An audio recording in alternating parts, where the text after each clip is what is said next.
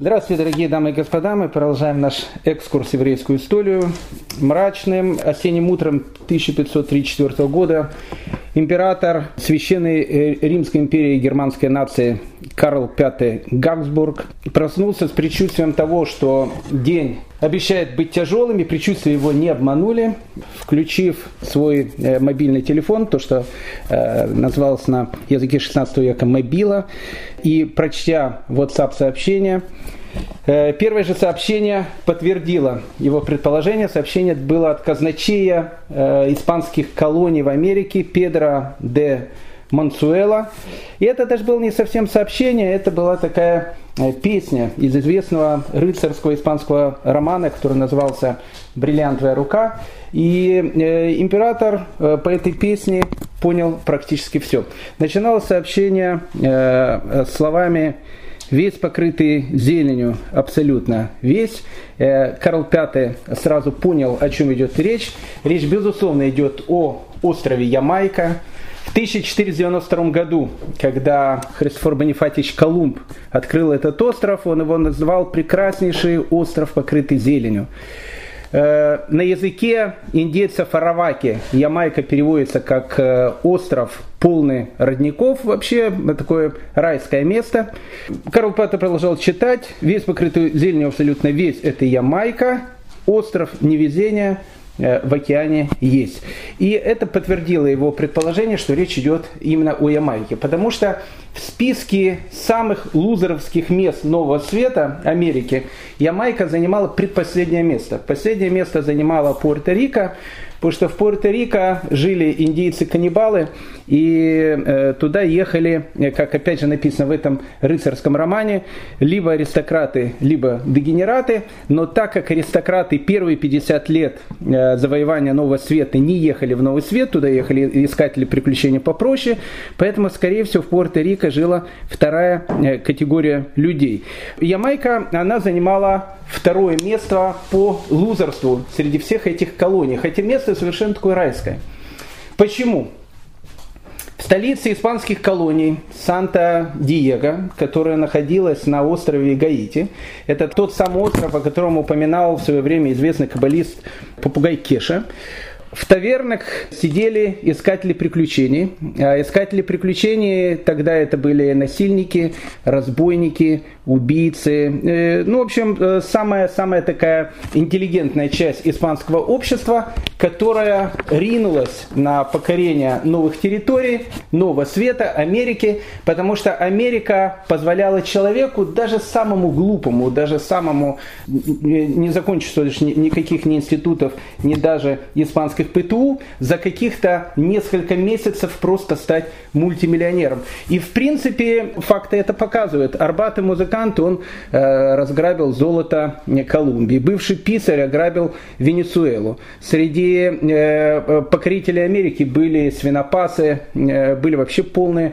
э, отморозки. А вот когда Эрнандо Писара, человек, который являлся покорителем Перу, написал э, письмо во двор, и это в, в испанский двор, и в Испании это письмо зачитывали просто до дыр, где он писал о том, что его брат Франциско, э, выдав себя за Бога, захватил в заложники императора инков, потребовал за него выкуп в 19 тонн золота. И когда он получил 19 тонн золота, он, написано, жег язычника, потому что что с этим дьяволом делать? Отморозок Франциско Писара заработал 19 э, тонн золота. Перу становится таким лакомым кусочком, туда все едут. Плюс еще в этот же самый год появилось известие, что в порт Лоредо в Перу э, приехали 17 кораблей, которые привезли 10 тысяч женщин из Амазонии. И поэтому э, нормальные, нормальные парни на Ямайку не ехали. Были более интересные острова, куда можно было ехать. Карл Петр продолжал читать письмо. Там живут ужасные люди, дикари, на лицо ужасные, добрые внутри. Это тоже было понятно. Ужасные люди-дикари – это индейцы Араваки, потому что когда в 1492 году туда приехал Христофор Бонифатьевич Колумб, он увидел, что они действительно на лицо ужасные, но необыкновенно добрые наивные внутри. Они Колумба встретили радостно, им всем дали какие-то побрякушки. Их было около 60 тысяч человек, но к 1534 года и 60 тысяч индейцев Араваки осталось буквально несколько сотен, а к концу 16 века их не осталось и вовсе. Они заболевали от э, испанцев различными болезнями, умирали, и поэтому, в общем, остров Ямайка был не самым лучшим местом, э, куда можно было приехать. Заканчивал э, эту песню Педро Мансуэла э, довольно странным предложением, точнее, довольно странной просьбой, которой он обращался к императору. Он просил императора, не может ли ваше императорское величество ради спасения острова Ямайки, который является очень важным стратегическим объектом для испанской короны, прислать еще 20 семей португальцев, потому что только они делают э, Ямайку э, экономически рентабельным местом. И вот это вот слово э, «прислать еще 20 семей португальцев», оно звучит совершенно странно. То есть тут как бы надо читать между строк. Обратите внимание, две страны, которые конкурируют друг с другом, Португалия и Испания – Педро Мансуэло, он испанец, он пишет испанскому королю, и он пишет испанскому королю слова «Не может ли Ваше Величество прислать 20 португальских семей?» Это пишет португальскому королю. Дело в том, что в 16 веке э, в Португалии и в Испании часто говорили языком моего дедушки. Мой дедушка тоже говорил на таком языке. Я помню, когда я был маленьким э, и ходил в школу, начал ходить в школу, он подошел ко мне и спросил у меня, а если у меня в классе французы. И мы понимали э, в семье, что у нас в семье французами обычно дедушка называл евреев. Я сказал, дедушка, конечно, у нас в классе есть э, три француза. Дедушка сказал, у вас не три, а четыре, потому что я проверил э, по списку. Там есть еще один четвертый француз. Точно так же э, на языке 16 века понятием португальцы обычно называли маранов маранов, э, тех евреев, которых назвали э, конвертос, новообращенных. Э, дело в том, что, как мы с вами говорили на прошлом уроке, Испания своих маранов – официально не выпускала за территорию Испании. То есть у них была закрыта граница, и они не могли ехать на территорию Нового Света, они не могли ехать на территорию Америки. А вот Португалия, в отличие от Испании, на протяжении практически там, 50-60 лет, пожалуйста, отпускала всех своих э, новообращенных покорять новые земли. Поэтому слова, которым Педро Мансуэла обращается к Карлу V, императору Священной Римской империи э, германской нации, было все понятно. Пошли, пожалуйста, еще 20 семей испанских маранов, потому что они смогут э, поднять экономику э, Ямайки. Мы сейчас проговорим по, про те 30 семей, которые уже были на Ямайке, и зачем нужны были эти 20 дополнительных семей. А Ямайка она действительно была стратегически важным объектом. Э, в 1522 году Кортес, который ограбил Мексику, э, он отправляет полностью три груженных корабля, э, заполненных драгоценностью, золотом, ну, в общем, это плавучие такие банки, отправляет их в Испанию. По пути они встретили э, очень такого интеллигентного итальянца, э, которого звали Верозана. Верозана э, для людей, которые живут там в России, ничего не значит, но для людей, которые живут в Нью-Йорке, значит очень много, потому что Верозана это один из самых больших в мире подвесных мостов, которые есть в, в Нью-Йорке, Верозана Бридж. Поэтому э, многие нью-йоркцы, они, безусловно, пользуются этим мостом. Так вот, Верозана назван в честь э, известного итальянского пирата, э, который был первооткрывателем гавани э, Нью-Йорка. Так вот, Верозана, будучи человеком совершенно таким благородным, ограбил другого бандита, которого звали Кортес, и все деньги э, которые, и драгоценности, которые были на этих кораблях, он взял и переправил во Францию.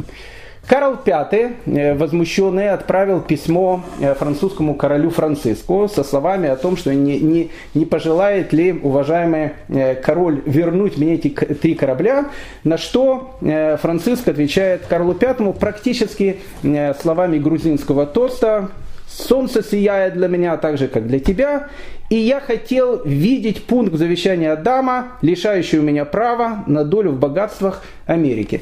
На этом все закончилось. А, Карл V прекрасно понимал о том, что одно дело это деньги ограбить в Америке, другое дело это деньги привезти в Испанию. И Ямайка в этом отношении остров, который находится между Гаити, там Ямайка, Куба и дальше идет Северная Америка, он является стратегически важным объектом. Э, Карл Пятому ничего не оставалось делать, как э, отослать 20 семей маранов в Ямайку, хотя еще раз для Карла V э, его отношение к евреям, оно было, скажем таким, не очень облачным. Ну, буквально два-три слова надо сказать про этого императора, потому что сегодня, когда мы будем говорить в дальнейшем, он им еще понадобится. Карла V Габсбурга мы уже упоминали, когда мы с вами говорили про Мартина Лютера.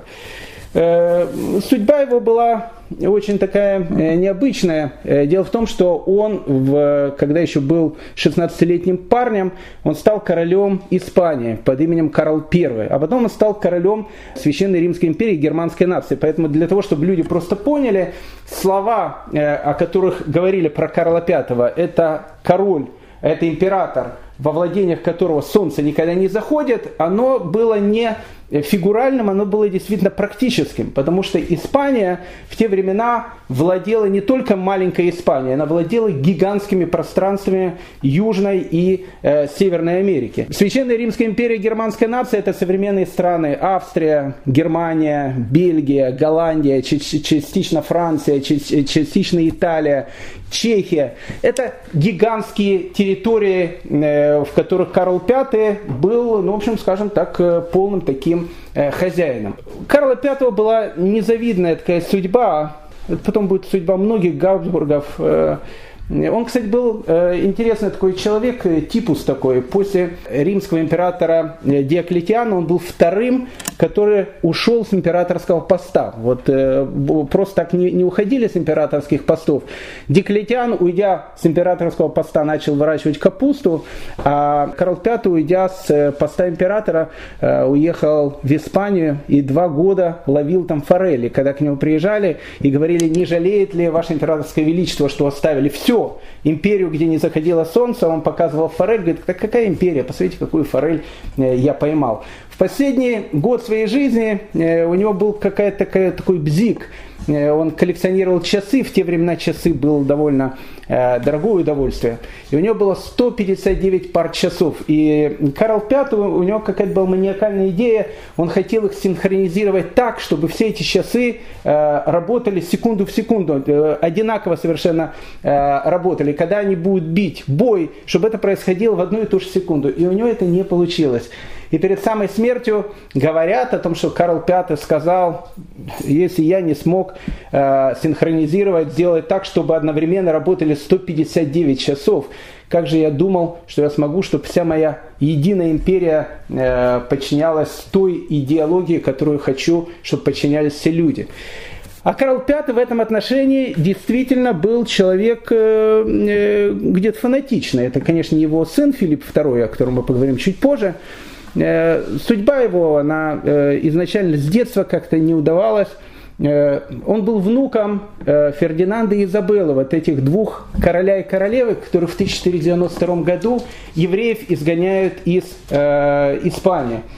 Его бабка, королева Изабелла, та, которая Колумба отправляет, та, которая подписывает указ об изгнании евреев, мы говорили о том, что что-то у него было психически в последние, в последние годы. Вообще у Габсбургов, а, а Габсбурги будет э, э, править практически всей Европой до 1918 года, вплоть до окончания Первой мировой войны, между прочим.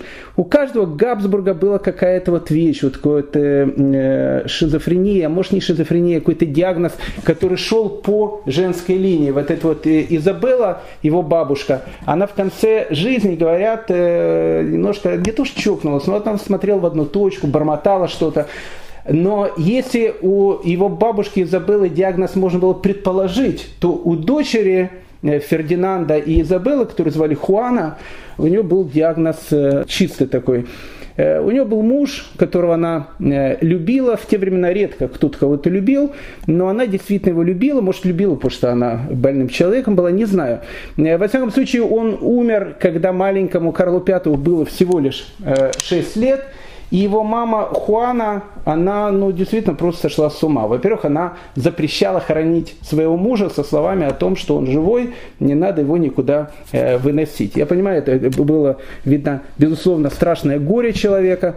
Она долго не хоронила своего мужа, потом э, муж все-таки не египетская мумия, э, теплый климат, и, в общем, как бы сделали так, что его похоронили. Но когда его похоронили, через некоторое время она его откопала, э, Э, уже тело было, нельзя было хранить в одном месте, прошу прощения, она его хранила в разных ящиках, и вот своего мужа, вот эти ящики с телом своего мужа она возила с собой, где бы она ни была, со словами, что мой муж живой. Было понятно о том, что это болезнь, э, ее отправили в, в монастырь, и маленький Карл V, который, в принципе, с этого и начинает свою карьеру, его отправляет на, на жительство к его дедушке и бабушке, королеве Изабелле, которая умерла в начале 16 века, и королю Фердинанду, тем самым, которые изгнали евреев из Испании.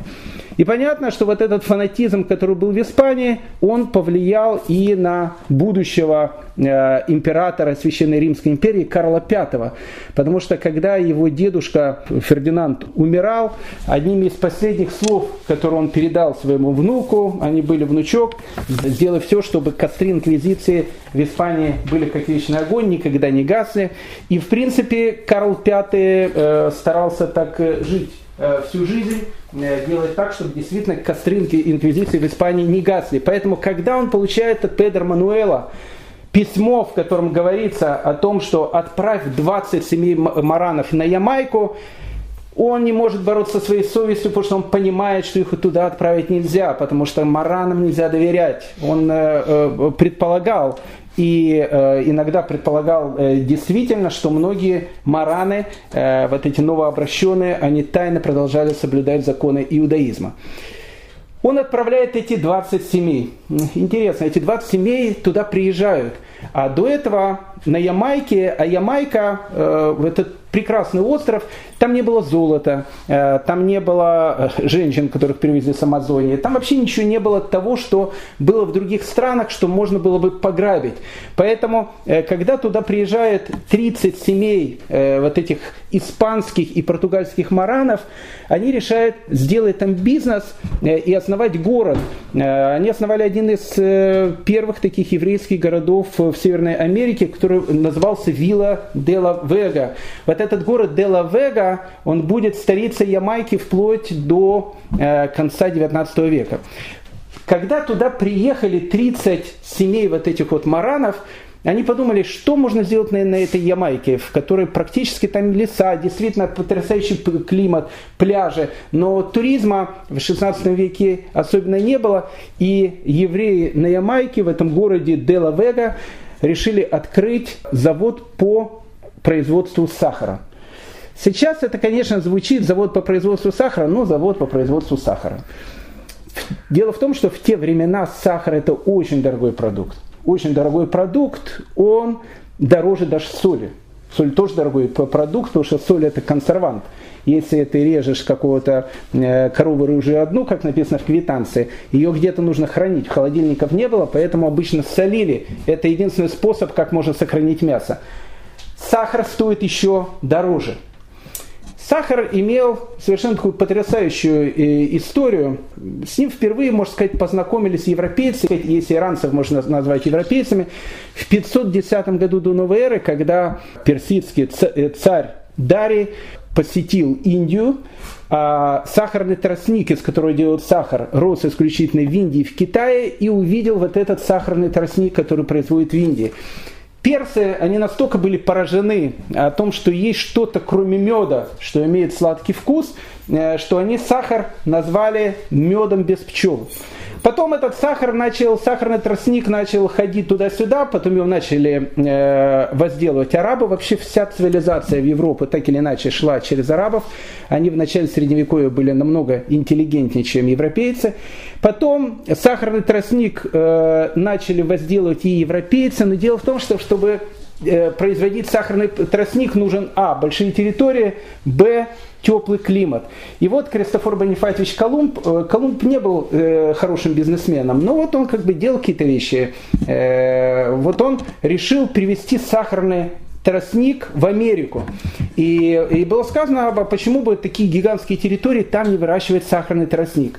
И вот эти вот евреи, мараны, которые приезжают на Ямайку, они говорят, а почему бы тут не выращивать сахарный тростник. Я вам хочу сказать, что в дальнейшем производство сахарного тростника, вот эти плантации сахарного тростника, они будут одним из главных э, источников дохода вообще в, в практически всех американских колоний. Поэтому, когда мы будем говорить про хижину дяди Тома, молодежь это сейчас не знает, когда мы будем говорить про рабов, которые там работали на плантациях, как правило, это будут плантации сахарного тростника. И вот эти евреи, 30 евреев-маранов, которые э, были рады 30 семей о том, что они уехали от этой страшной инквизиции, которая была в Испании, в Ямайке где-то на юге Ямайки. А Ямайка, она тогда просто была в состоянии совершенно ужасном, потому что Педро Мансуэло пишет о том, что на Ямайке вы не найдете ни одного здорового человека. Все люди больные, все выглядят как полные бомжи, они пьют, они попрошайничают, денег нету. Единственное, кто на Ямайке живет, это вот 30 еврейских семей, которые живут в городе э, Вилла де ла Вега, которые открыли завод по производству тра- э, сахарного тростника. Э, и плантации. И туда же посылают еще эти 20 семей. И на юге Ямайки, в этом городе Дела-Вега, открывается еврейский город, где они производят сахарный тростник, который они посылают Карлу Пятому. Буквально через год э, Карл V он не мог успокоиться то, что он просто так отправил 20 еврейских семей на Ямайку, за ними там особенно никто не наблюдает, и посылает на Ямайку аббата Амадора де Самана, для того, чтобы э, аббат туда приехал, посмотрел, что, туда, что там делают евреи, и если что, может быть, и вел там э, какие-то определенные законы инквизиции, потому что Карл V не мог успокоиться, да, они ему приносили деньги, но как бы евреи находятся там, новообращенные, за ними никто не смотрит. И вот этот аббат Амадор де Самана приезжает на Ямайку. Его встречает этот Педро Мансуэла, э, и он понимает о том, что то единственное место, которое есть на Ямайке. Сейчас этот фанатик убьет окончательно. И у него с Аббатом состоялся, он решил, Аббат надо как-то выгонять с Ямайки. Просто так Аббата не выгонишь.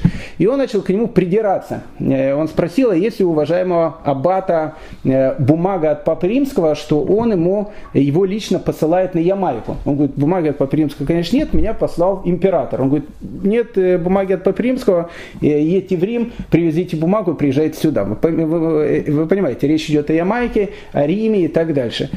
Э, Аббат начал возмущаться. Э, Педро Мансуэла понимал о том, что фанатика надо выгонять. Э, пинками он его выгнал с Ямайки. И потом возмущенный Аббат писал императору Карлу V со словами, что выгонял у меня всякими грубыми словами, которые невозможно повторить перед ушами вашего императорского величества. Понятно, что Педро Мансуэла, видно, использовал весь испанский фольклор, который он думал насчет этого монаха. Итак, Ямайка Ямайка э, остров очень стратегический, и мы сейчас поймем почему.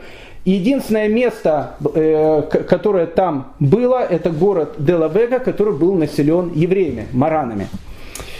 Э, в это же самое время у Карла V происходит такая тяжба, судебный процесс. Дело в том, что Колумб, Кристофор Бонифатич Колумб, э, который считал, что он открыл Индию, на самом деле он открыл Америку, э, мы когда-то говорили, что э, вот Фердинанд и Изабелла, они Колумба назначают вице-королем Индии. Вице-король Индии, это значит как бы ну, заместитель короля, который будет править там.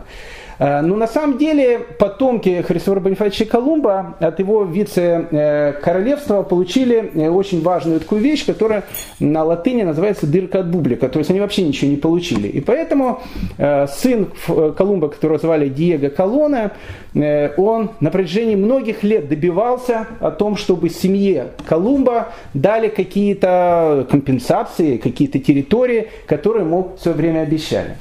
Диего Колон умер, и его вдова, она была очень такая боевая женщина, которую звали Мария де Толедо, она продолжала всех доставать о том, что ей и ее детям, которые являются там внуками, правнуками Колумба, э, они должны владеть какими-то территориями. Не знали, что с ней делать.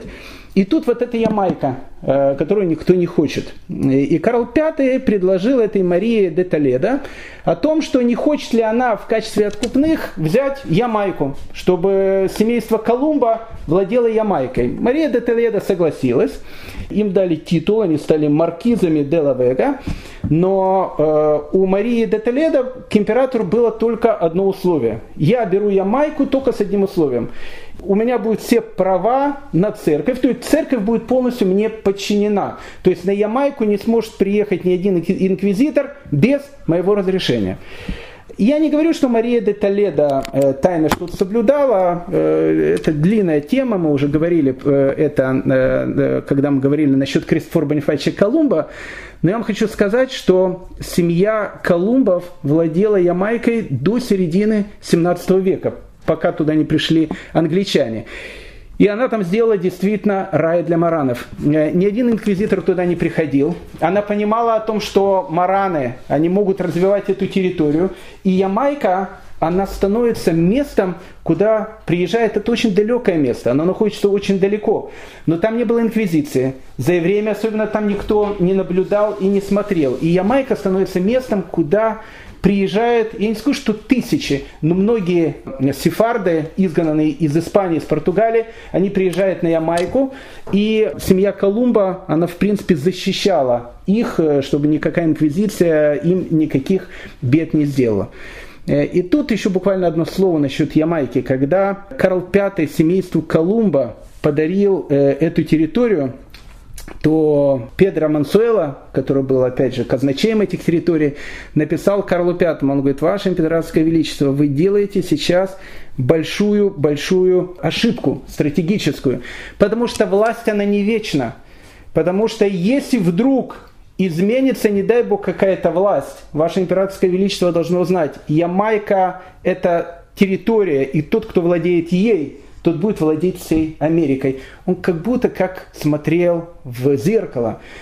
Через э, сто с чем-то лет туда пришли э, англичане, и Ямайка, особенно город Пуля-Рояль, он становится, ну, как бы центром пиратов, э, пиратов э, Карибского моря.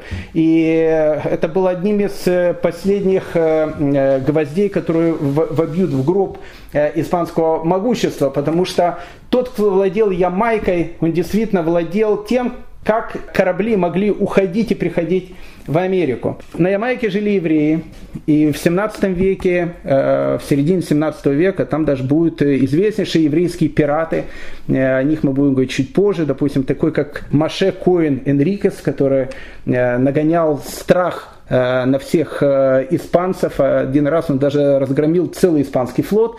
Но это будет чуть позже. Ямайка становится неким таким еврейским центром, э, на котором инквизиция не имеет совершенно никаких прав. А в это самое время, когда Карл V посылает евреев на Ямайку, в это же самое время у Карла V у него вообще большие трудности и большие сложности. У этого императора жизнь была ну, такая относительно длинная, но очень сложная. Э, Мар- Мартин Лютер, о котором мы говорили, начинает там будоражить. Карл V, который хотел, чтобы все были католиками, появляется Мартин Лютер. Два врага, с которыми он будет бороться всю жизнь, это французы и это турки. Французы будут э, пытаться у Карла V забрать все, что только можно, и турки. Турки – это самый главный бич, перед которым тогда дрожала, дрожала вся Европа. Поэтому турки и особенно турецкий флот, они сыграют э, такую решающую э, роль в судьбе этого императора.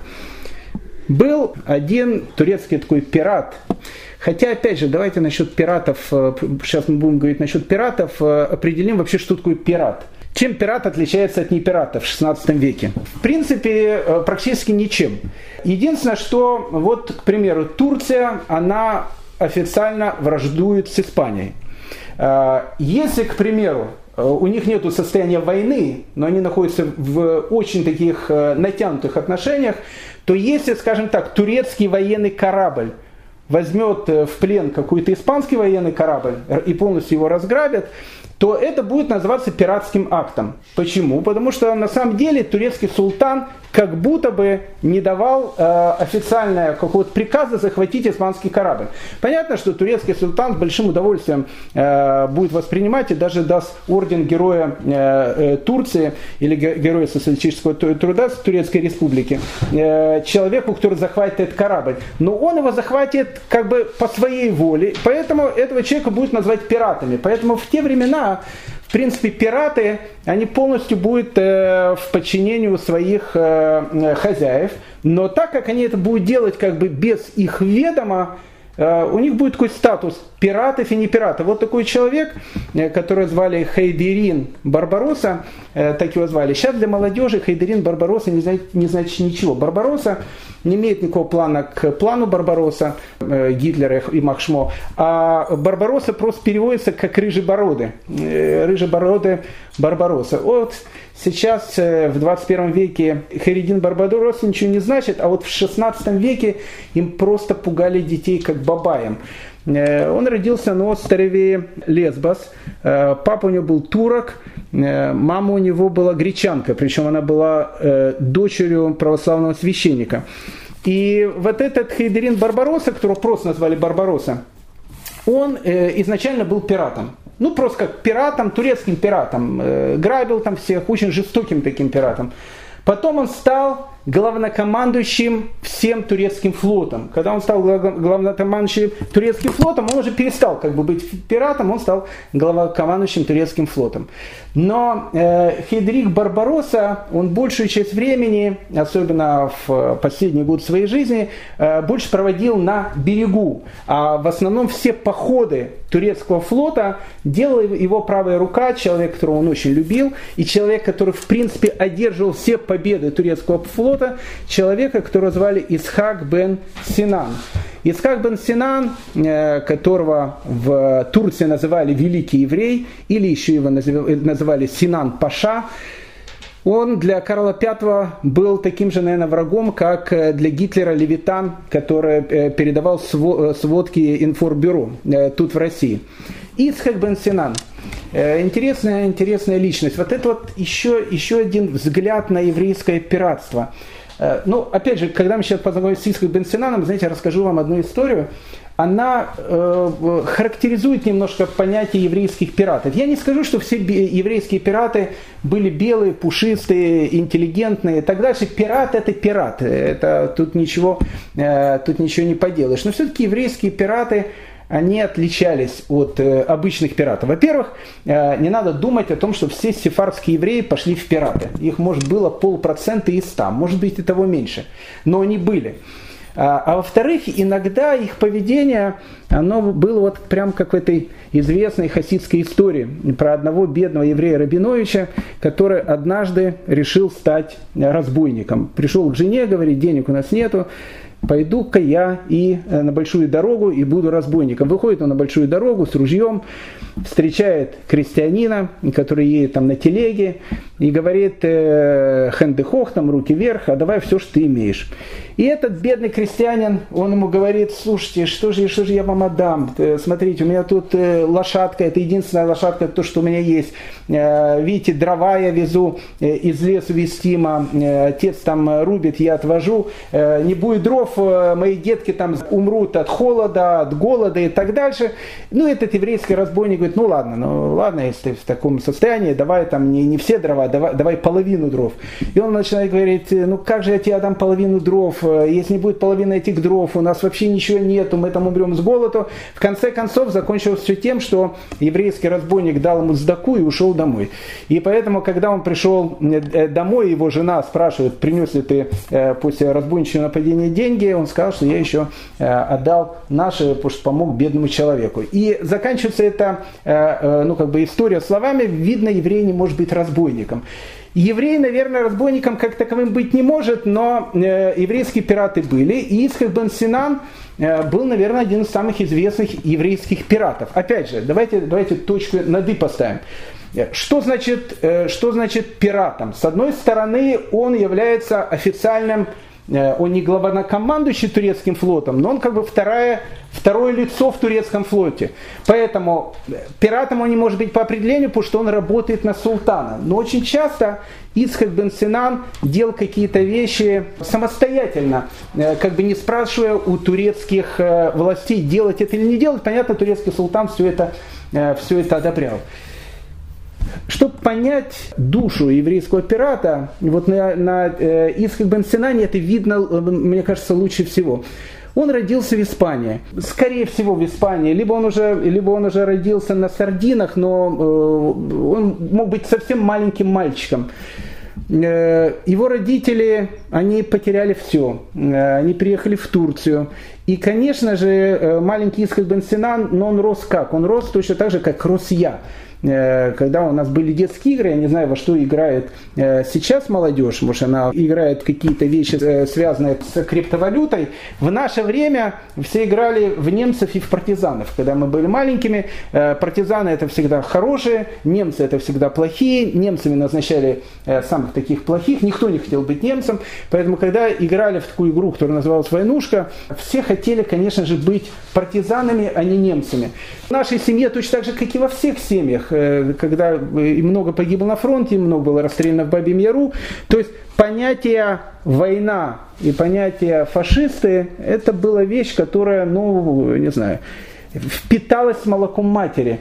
Так вот, у вот этих сефардов, которые ушли из Испании, ненависть к испанцам, ненависть к тому, что они делали, а испанцы, э, мы говорили, испанская инквизиция, в эти самые годы она продолжает бушевать, там постоянно кого-то ловят, постоянно кого-то сжигает на кострах. Поэтому, в принципе, для Исхак бен Синана, который является потомком вот этих сефардов, которые ушли из Испании, Испания является олицетворением полного зла. Поэтому взять и сделать какую-то диверсию испанцам, ограбить какой-то корабль, может он деньги не брал себе, он деньги отдавал султану. Э, обычно пираты деньги редко себе брали, они отдавали деньги своим как бы э, боссам, но об этом мало кто знал. Это была такая мафия в те времена. Поэтому Исхак бен Синан э, был иногда э, на службе э, таким главнокомандующим флотом, а иногда был таким известным пиратом. Но этот, этот пират Исхак бен Синан, Синан Паша или Великий Еврей, он вызывал, конечно, страх у европейцев, в первую очередь у испанцев. 20 августа 1534 года Исхак бен Синан, в принципе, сделал пиратское нападение, которое турецкий султан, конечно, очень одобрил, но оно было очень-очень дерзким. Дело в том, что у христиан в Северной Африке осталось единственное владение, которое вот было их. Все было мусульманское, вот это была последняя территория, которой владели, э, владели христиане, это Тунис. Тунис это древний э, Карфаген. Так вот, 20, 20 августа 1534 года Синан приводит в Тунис 100 кораблей, захватывает Тунис, и захватывают э, тот христианский гарнизон, который там был. Там их было около 20 тысяч человек, ни много ни мало. А, и получилось, что Карл V, у которого как-то ну, все не клеится, э, и э, корабли его грабят, которые идут из Америки, он войны ведет, ему нужны постоянно деньги, эти деньги не идут. И вот Тунис. Тунис, в принципе, тот, кто владеет Тунисом, э, я не скажу, что он владеет Средиземным морем, но турки на те времена практически владели Средиземным морем. Но если они еще будут владеть Тунисом, это значит конец испанского присутствия на Средиземном море. Средиземное море становится полностью под властью Турции. И Карл V, конечно, э, понимает о том, что Тунис нужно э, отвоевать, это уже дело чести, такое дело принципа он посылает туда огромный флот, как бы входом в город Тунис есть такая гавань, которая называется Лагалета, идет эта битва за Лагалета, они э, э, захватывают эту э, гавань, и в принципе дорога на Тунис у них открыта. А в Тунисе в это время находится э, Исхак бен Синан. И находится его э, руководитель, который главнокомандующий всем турецким э, флотом, Барбароса. И тогда Барбаросса, Барбаросса он все-таки турок, наполовину турок, наполовину грек. И он говорит, послушай, мы сейчас будем делать оборону Туниса. У нас в тюрьмах находится 20 тысяч христиан, которых мы захватили, мы захватили, когда захватили Тунис. Это пятая колонна. Мы должны просто сейчас прийти и всем перерезать горло. И это с точки зрения турецкой звучало совершенно логично.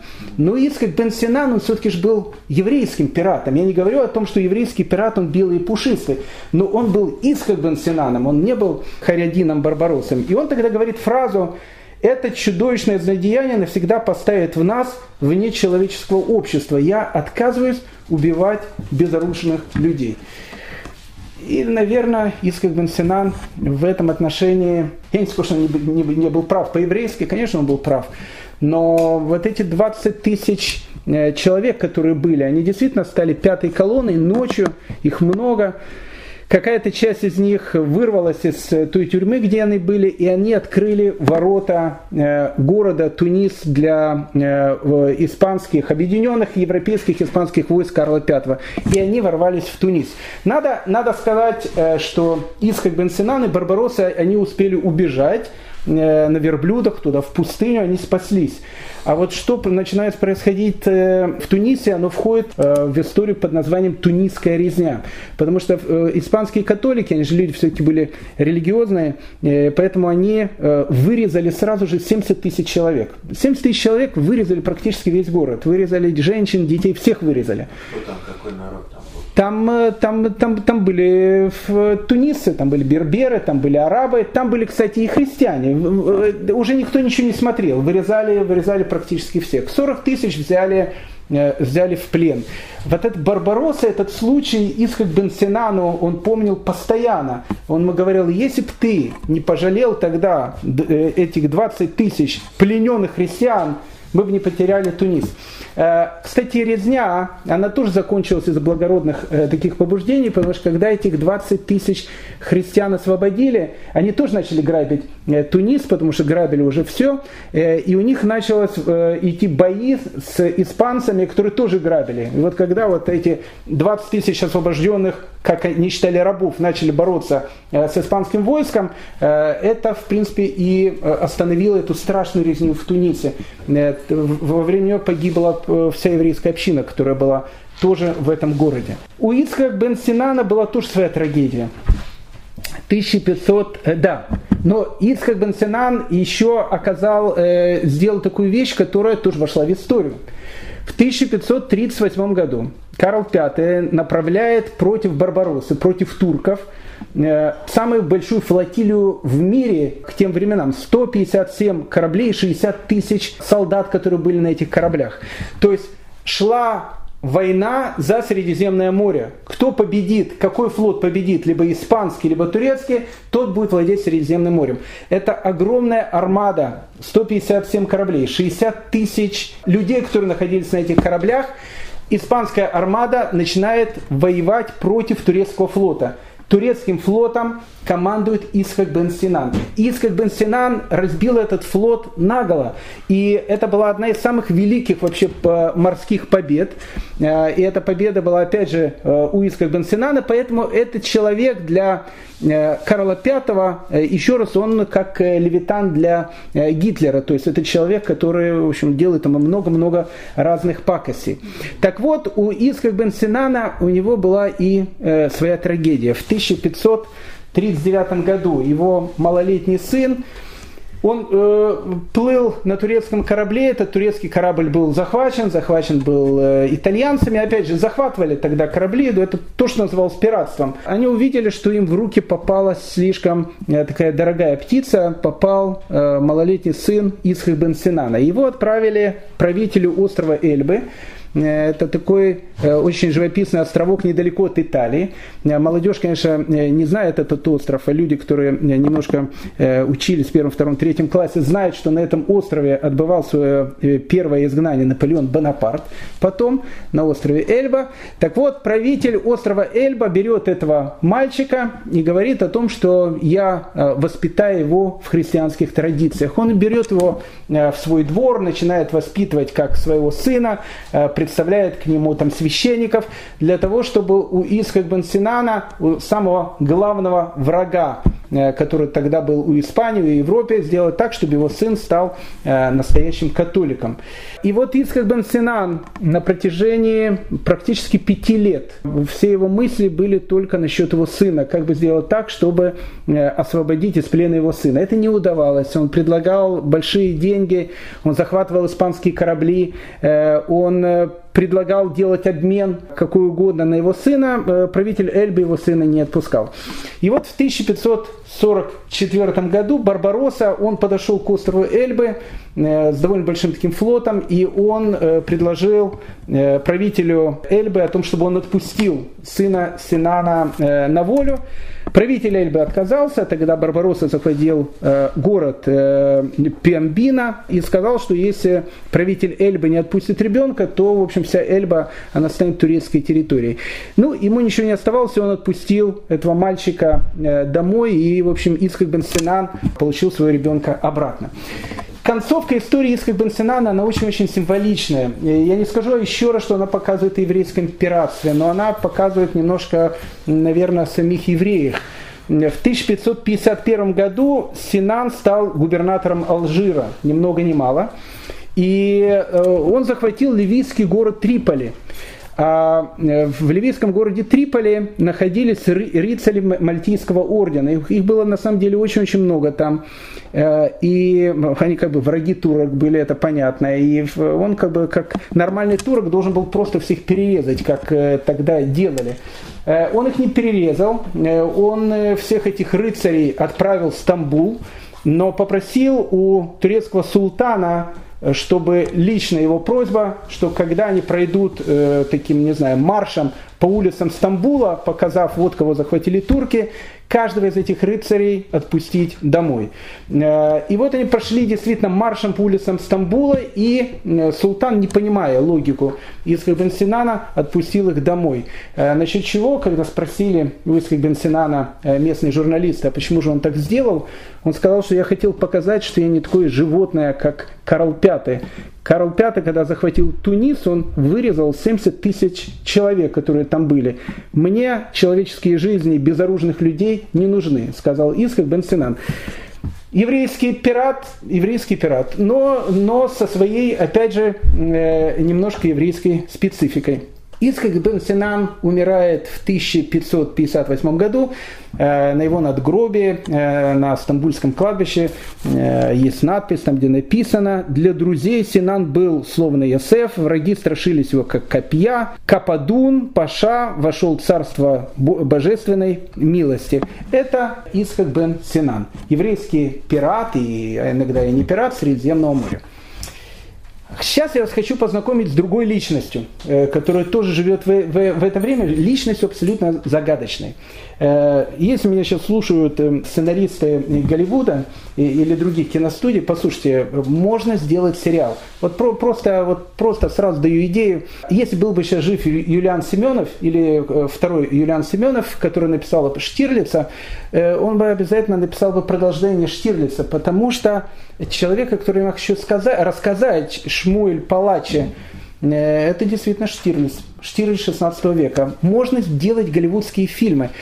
Э, Шмуэль Палачи, Равин, э, Рав Шмуэль Палачи, будущий глава Амстердамской еврейской общины, Равин Амстердамской еврейской общины, известный пират Шмуэль Палачи. Как Равин, пират и Штирлиц уживаются вместе, это я хочу вам сейчас немножко рассказать, потому что это действительно совершенно потрясающая э, история. Шмуэль Палачи родился, ну, в плюс-минус, где-то в 1550-51 году. Э, безусловно, когда он был маленьким мальчиком, наверное, он слышал про Исхак бен Синана, турецкого э, главнокомандующего, который захватывал испанские корабли, мстил испанцам. Шмуэль Палачев э, был из очень известной семьи. Папа его был Равин, Рафицкак, э, дядя его был э, известнейший Равин, великий Равин Раф Ягуда Узель Палачи. Да и сам Палачи принадлежал, ну, наверное, к самому известному испанскому еврейскому роду. Его пра-пра-пра-пра-пра-пра-прадед, не знаю, как его называть, которого звали Маше бен Ханох – он был, в принципе, человеком, который и создал испанское еврейство. Он жил за 600 лет до этого, он жил в X веке, Маше бен Ханох. Это потрясающая история. Маше бен Ханок, будущий, который стал палачей, вот это вот семейство палача, он был один из лидеров вавилонского еврейства. Ну, не было тогда уже Вавилона, тогда там был арабский халифат, но евреев продолжали называть вавилонского еврейства. Это центр еврейской мудрости, X век. Однажды, э, путешествуя на корабле, э, Маше бен Ханов был захвачен пиратами, что тогда э, было довольно частым таким явлением. Его сделали рабом, и на рынке рабов его продали в Кордове. А в Кордове уже тогда уже появлялась еврейская община. Но еврейская община э, в Кордове, как и в любом другом городе, э, занималась тем, что были представители еврейской общины, которые всегда ходили на рабский рынок и, и смотрели, нет ли на арабском рынке евреев. Поэтому евреев всегда было захватывать очень выгодно, потому что евреев выкупят за любые деньги.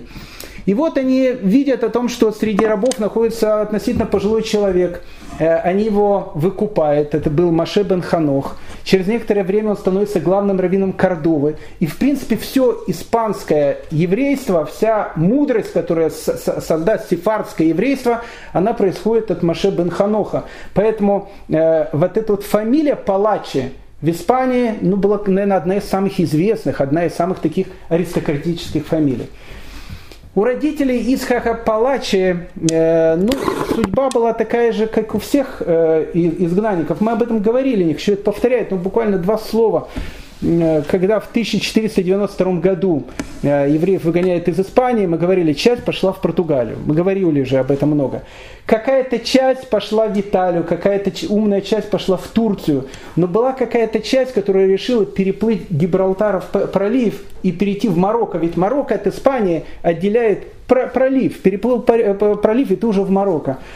Мы говорили, что это были несчастные люди, э, эти берберы, которые ожидали их на берегу. Они считали, что все евреи, евреям же запрещалось вывозить э, деньги. Э, Изабелла и Фердинанд, они были очень такие порядочные люди. Они сказали, мы не хотим наживаться на евреев. Евреи могут уйти, они могут забрать с собой все, кроме золота, серебра и денег. А так все могут забрать. А, понятно, что э, так как не было банковских карточек, единственное, что могли забрать евреи, это могильные плиты и книги. Больше ничего не могли забрать. Они уходили из Испании голые боссы. У берберов появилась некая какая-то идея о том, что, быть может, евреи глотают это золото чтобы, чтобы как-то вывести. И вот они, вот эти корабли, которые переходили, переплывали Гибралтаров пролив, их уже ждали берберы э, на берегу, сразу всем спарывали животы, смотрели, нет ли у евреев золота. Погибло очень много людей тогда. Тогда было понятно о том, что в Марокко нельзя ехать, но э, нашли другой какой-то путь в Марокко через э, там э, португальскую крепость, которая там была одна. Это был очень сложный путь до Феса. Все шли в этот город Фес. Исхак Палачи родился тоже в Фесе. Фес древний город, э, центр еврейской учености. Оттуда происходит известный э, э, еврейский талмудист Альфаси из Феса. Так вот, э, они переходят эту пустыню. Э, по пустыне их э, грабят э, берберы, которые были. Они доходят до этого Феса. В 1493 году их поселили, их было много, их поселили в каких-то домах. А потом случился пожар. Э, все их дома сгорели, потом наступила очень холодная зима даже по марокканским понятиям. И от голода, от холода, от э, страданий, которые были у этих людей, которые еще год тому назад были богатыми и почитаемыми людьми, практически ничего не осталось. Осталась какая-то небольшая группа, которая выжила. Так вот, семья Палачи, они были одни из тех, которые вот выжили – выжили в пустыне, выжили их не, не, не перерезали на берегу, они не умерли во время этого голода, который был в 1493 году в Фесе. Э, и, конечно же, эта семья очень... Э, сефарды Феси потом становится лидирующей такой частью. Вот до сих пор, если вы встретите марокканских евреев, а их очень много э, в, в Израиле, они, э, марокканские евреи, они неоднородные. Э, любой марокканский еврей, он сразу тебе скажет, я э, как бы марокканский еврей или я сефард. Сефарды до сих пор, они э, сохраняют о том, что они сефарды, они не смешались с теми евреями, которые были в Марокко. Они на протяжении, кстати, марокканские евреи, сефарды, на протяжении веков говорили на испанском языке, на ладино. Это очень, очень интересная вещь. Поэтому семья Шмуэля Палачи, который родился в Фесе, на улице говорила по-арабски, э, дома говорила на ладино. Они не забывали испанский язык. Это, кстати, вот испанский еврей. Точно так же, как ашкенадские евреи не забывали немецкий язык, который потом стал, который потом стал идышем. Так вот, в семье э, Равшмуля Палачи э, понятие испанцы, э, которые выгоняют евреев, а в Испании тогда начинает происходить террор, страшный террор. Мы сейчас поговорим об этом. Это террор, который делает Филипп II, сын Карла V. Я не хочу говорить какие-то очень высокие слова, но поверьте мне, в 70-е, 80-е, 90-е годы 16 века в Испании, а потом в Португалии была фашистская Германия. Ну, в полном смысле слова, во, во всех аспектах. Это была фашистская Германия. Э, э концлагерей еще не было, но в Германии с 30 33 по 39 год тоже не было еще Освенцима. Но все остальное там было как в фашистской Германии, а может быть в каких-то аспектах было и хуже. Поэтому Шмуэль Палачи э, он происходил из этой семьи, но вот, вот мысль о том, что, что испанцам, которые так э, издеваются над евреями, которые столько зла сделали еврейскому народу, э, вот у него была идея о том, что это, это идея мести. То есть он, все, что он должен сделать, он должен сделать так, чтобы а, спасти э, своих братьев, которые находятся там, и б, ну, в общем, как бы сделать по максимуму э, чего-то плохого э, испанцам, которые, которые делают такие беды евреям. Равшмуль Палачи вместе со своим братом Иосифом, он учится в Ешиве, он получает титул равина. Он был действительно раввином, он был действительно очень грамотным человеком. Но в молодые годы вместе с своим братом он переезжает Э, в город, который там называется Титуан. Он находится на берегу э, Гибралтарского пролива, марокканская территория. И он занимается тем, что он грабит испанские корабли. Опять же, Шмоль Палачи в первую очередь этим занимается не как разбойник. Шмоль Палачи, и он об этом будет говорить, он об этом занимается как мститель. Любой испанский корабль, любые деньги, которые они везут, это те деньги, которые он считал Э, скорее всего, ограблены от бедных евреев э, и от того террора, который тогда э, происходил, происходил в Испании. Можно ли назвать Исхак Шмойля Палач, его брата Исхак пиратом? Формально да. Но неформально это был не совсем простой пират. Это был пират с некой такой идеологической основой. Но потом происходят вещи, Э, которых, э, о которых неизвестны до сих пор, э, которые совершенно непонятны. Искак Шмуль Палачи начинает играть штирлевскую какую-то совершенно непонятную игру. В 1602 году он попросил у марокканского, марокканского царя, султана, правителя, о том, чтобы он его назначил Э, торговым агентом в Испании. Ну, нужно понять о том, что в Испании евреев тогда не было. Это то же самое, что, э, ну не знаю, человек, он живет, э, грубо говоря, в какой-то стране, в, там, в 37-38 году, еврей, соблюдающий еврей, равин, просит, чтобы его сделали финансовым агентом какого-то государства в Берлине, фашистской Германии. Это плюс-минус было то же самое. Э, правитель э, Марокко сказал, что ну, как бы это самое глупое, что можно сделать, тебя назначить э, туда торговым агентом, но он настоял, у него был очень известный такой род, очень влиятельный в Марокко, палачи, и правитель, правитель Марокко назначает его в 1602 году финансовым агентом Марокко. И он официально приезжает в Мадрид. В Мадриде евреев нету. В Мадриде каждый еврей, который есть плюс-минус в те времена, с ним надо тут же там расправиться и так дальше. Но Шмуль Палач это не просто еврей, это э, посланник Марокко. А Испания э, тогда не очень хочет воевать с Марокко.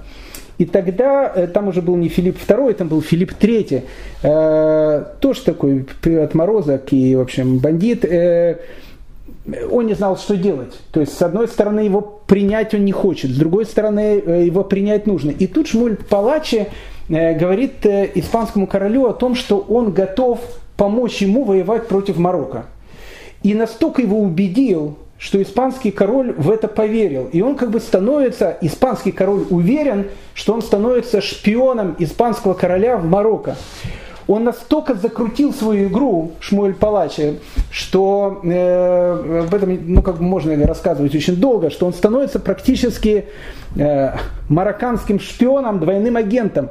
То есть э, э, король думает о том, что он работает на Марокко, а на самом деле Шмуль Палачи, основная его задача узнать все э, слабые места, которые есть у испанцев, для того, чтобы нанести какой-то страшный урон испанцам на какой-то момент его раскрыли. Раскрыли о том, что он э, не, не, не тот, за кого он себя выдает. Это, это была совершенно детективная история. Его спасает французский граф де Баро в Мадриде. Там было французское посольство. Он прятался в французском э, посольстве, как э, этот Сноуден. Его невозможно было оттуда забрать, потому что боялись войны с Францией. Каким-то чудом его эвакуирует, не знаю, израильский спецназ, марокканский спецназ из Мадрида, и в 1608 году мы Шмуэля Палачи видим в Амстердаме. Амстердам это, это потрясающая, э, потрясающая история, которая будет, о которой мы обязательно поговорим на следующем уроке. В 1608 году он появляется в Амстердаме. Он предлагает принцу Морису, э, который в принципе был э, ну, главой Голландии в то время, о том, что я знаю огромное количество испанских тайн. Испания в те времена это ну, один из главных врагов Голландии. Давайте мы сделаем союз между голландцами и марокканцами для того, чтобы мы сделали ну, максимальный э, урон и ущерб, который можно нанести испанцам и португальцам. И принц Морец соглашается. И э, с этого, в принципе, начинается история Шмуэля Палача. Но чтобы рассказать эту историю Шмуэля Палача, давайте два-три слова посмотрим, что тогда творится в Испании. Тогда будет более понятно, э, почему Шмуэль Палачи э, и почему Синан, Исхак Синан и так дальше делают все, чтобы нанести максимальный ущерб Испании. В 1580 году, это очень важная вещь такая, у Португалии погибает король.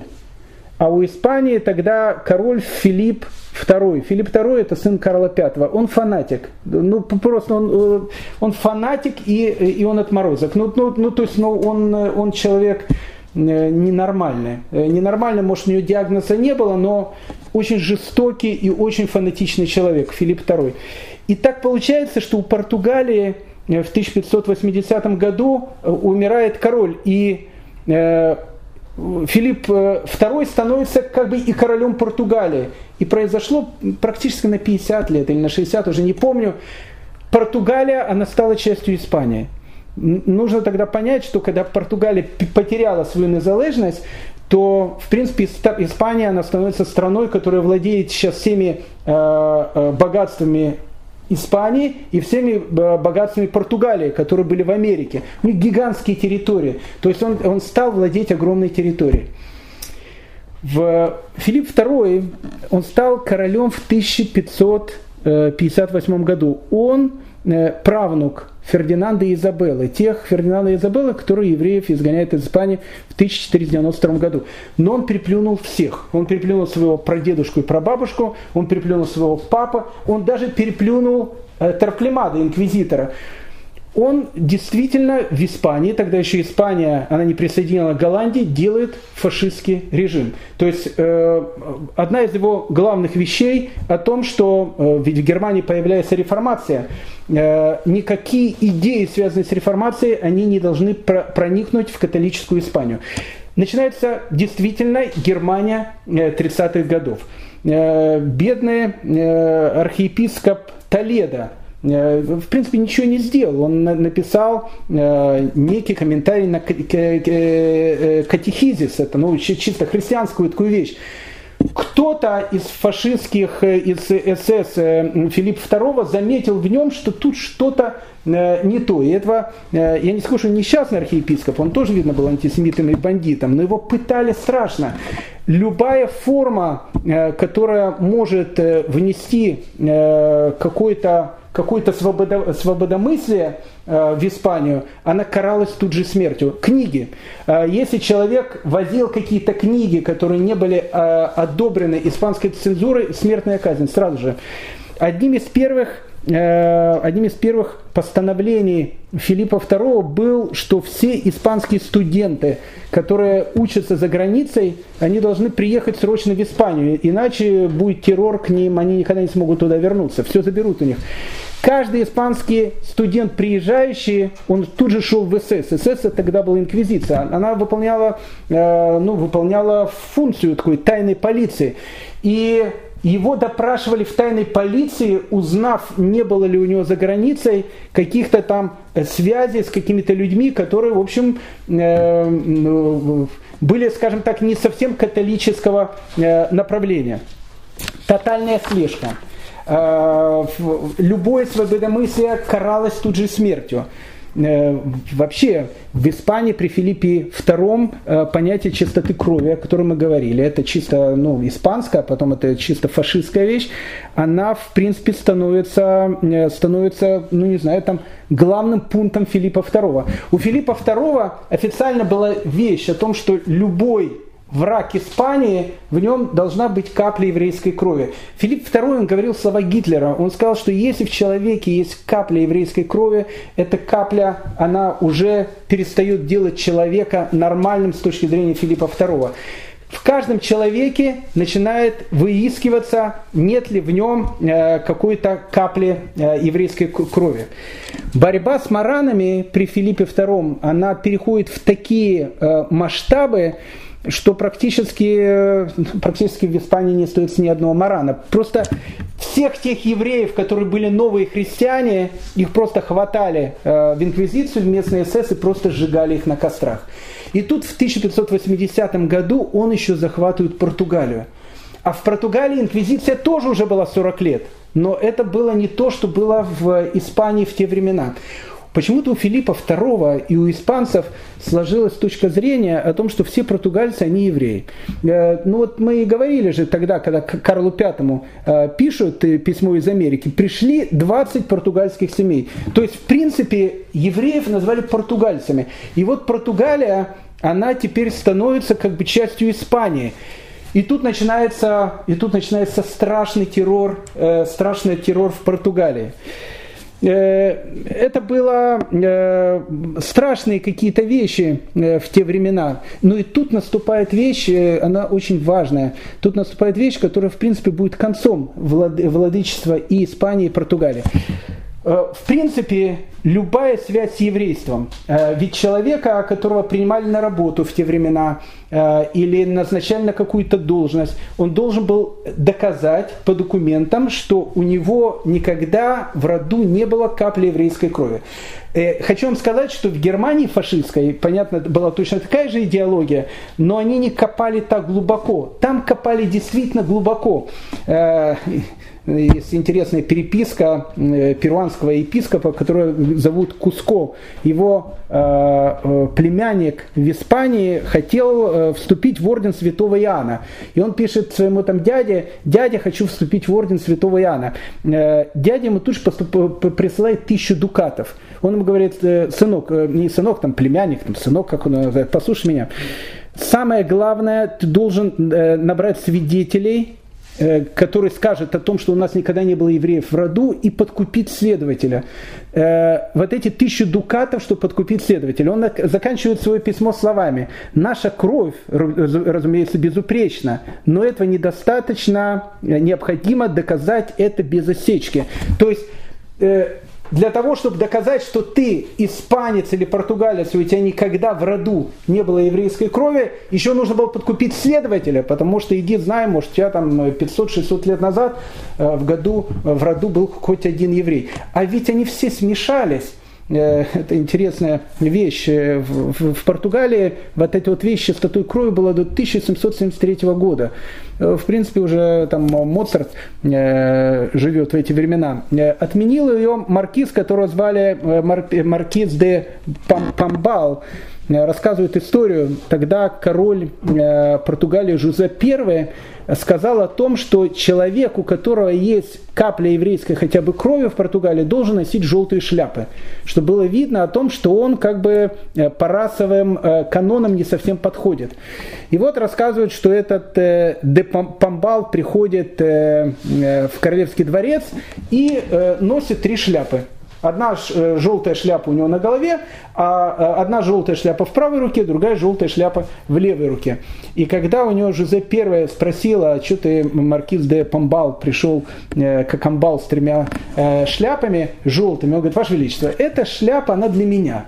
Эта желтая шляпа, она для главного инквизитора. А эта желтая шляпа, Ваше Величество, прошу прощения, для вас. Потому что доказать, у кого в Португалии нет еврейской крови, практически невозможно. Поэтому этот шиза вот это, вот это, это безобразие в Португалии, оно, э, оно было до конца 18 века, кстати, в Испании было до середины 19 века. Поэтому перерыв между Гитлером там был не особо большим. Но и тут происходит главная вещь. Главная вещь, которая, в принципе, убивает и Португалию, и Испанию. Ведь Самое страшное в те времена при Филиппе II было, чтобы кто-то заподозрил о том, что кто-то у тебя в роду был евреем. Это было самое страшное, что, э, что только могло быть. А дело в том, что вся коммерция, э, две трети коммерции в Португалии, они были в руках у евреев. Э, вот весь, весь этот торговля с Новым Светом, с Америкой, которую они открывают, она плюс-минус была в еврейских руках. В те времена быть связанным с торговлей, я не знаю, молодежь это не помнит, но в Советском Союзе, если кто-то был связан с торговлей, это всегда было плохо. Да, ну там торгашка в магазине работает. То есть как бы это, это было что-то такое плохое, это было что-то такое унизительное. А э, в, при Филиппе II это становится еще и опасно. Если ты связан с торговлей, может, у тебя есть евреи в роду. Поэтому евреи, которые занимались торговлей в Португалии и в Испании, перестают заниматься этой торговлей. Торговлей перестают заниматься все. Испания и Португалия, они подсели, ну сейчас это нефтяная игла, а тогда это была золотая игла. То есть они получали вот это богатство золота, которое шло из Америки. Но так как торговлей никто не занимался, это станет и концом этих стран. Плюс-минус в это же время появляется Голландия, в это же время появляется Англия. Поэтому Англия э, сейчас э, супердержава, а Испания, э, со всем уважением, точно так же как Португалия, не супердержавы. Их конец, он начинается именно, э, именно тогда, в те времена. Э, хочу закончить, поэтому... Э, Шмуэль Палачи, э, который приезжает к, в, в Голландию, в Амстердам, к принцу Морису и просит для того, давайте мы сделаем что-то, чтобы э, сделать какую-то, ну не то что пакость, э, не, не то что там победить их, но сделаем объединенный союз против Испании и Португалии. Для Шмуля Палачи это не просто э, какой-то союз. Он понимает о том, что евреев, которые находятся там, а их уже все меньше и меньше, нужно как спасать. Кстати, в Португалии в те времена евреи уходят либо высоко в горы, мы уже говорили про несколько таких Бельмонта деревня, которые там 20-е годы нашли, вот они ушли далеко-далеко в горы, э, либо, либо они просто уезжают, потому что в те времена выжить было практически невозможно. На следующем уроке э, мы поговорим о том, как Шмуль Палачи, э, бывший еврейский пират, становится одним из основоположников голландской общины. Мы поговорим с вами о том, как образовывается голландская община, как несчастные евреи из Португалии и Э, Испании, которые были маранцы, едут в Голландию и делают из Голландии э, не просто страну, делают конфетку, потому что Голландия станет самой богатой страной мира. Мы с вами обязательно поговорим, почему Рембрандт живет в еврейском районе, э, собирался ли он перенимать иудаизм. Ну, в общем, мы поговорим о многом. Следующий урок – это еврейский Амстердам. Всем большое спасибо за внимание.